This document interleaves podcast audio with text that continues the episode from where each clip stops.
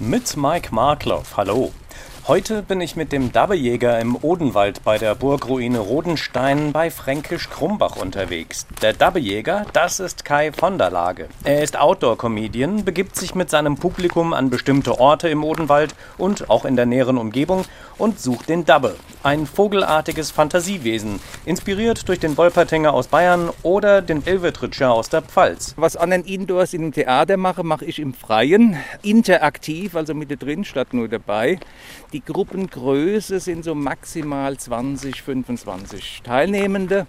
Ideal sind so um die 15. Vorneweg gibt es eine zünftige Wurst, den Dabbeschwanz und auch Apfelwein, das Dabbe Elixier, je nach Jahreszeit warm oder kalt. Und dann geht die Jagd nach dem Dabbe bei einsetzender Dämmerung los. Das wichtigste Amt bei der Dabbejacht ist das Amt der Funselträgerin oder des Funselträgers. Dann haben wir Fänge, wir haben Treiber, wir haben einer, der nimmt der erste Hilfestecke dann mit. Du hast doch bestimmt vom Bigfoot und vom Yeti schon mal gehört. Dass der keinen Dab auf die Backe maulen, das waren alles Dabbe. Die nächste Dabbejagd ist am Sonntag in Erbach. Treffpunkt ist das Gasthaus Schumbert um 16 Uhr. Wissenswertes über echte Vögel und die Natur gibt es bei einem Glühwein bei der Weihnachtsbaumverbrennung am Samstag in Biblis. Der Vogel- und Naturschutzverein in Biblis-Wattenheim lädt zu einem Glühweinabend am Sportgelände der Spielvereinigung Nordheim-Wattenheim ein. Mike Markloff, Studio Südhessen.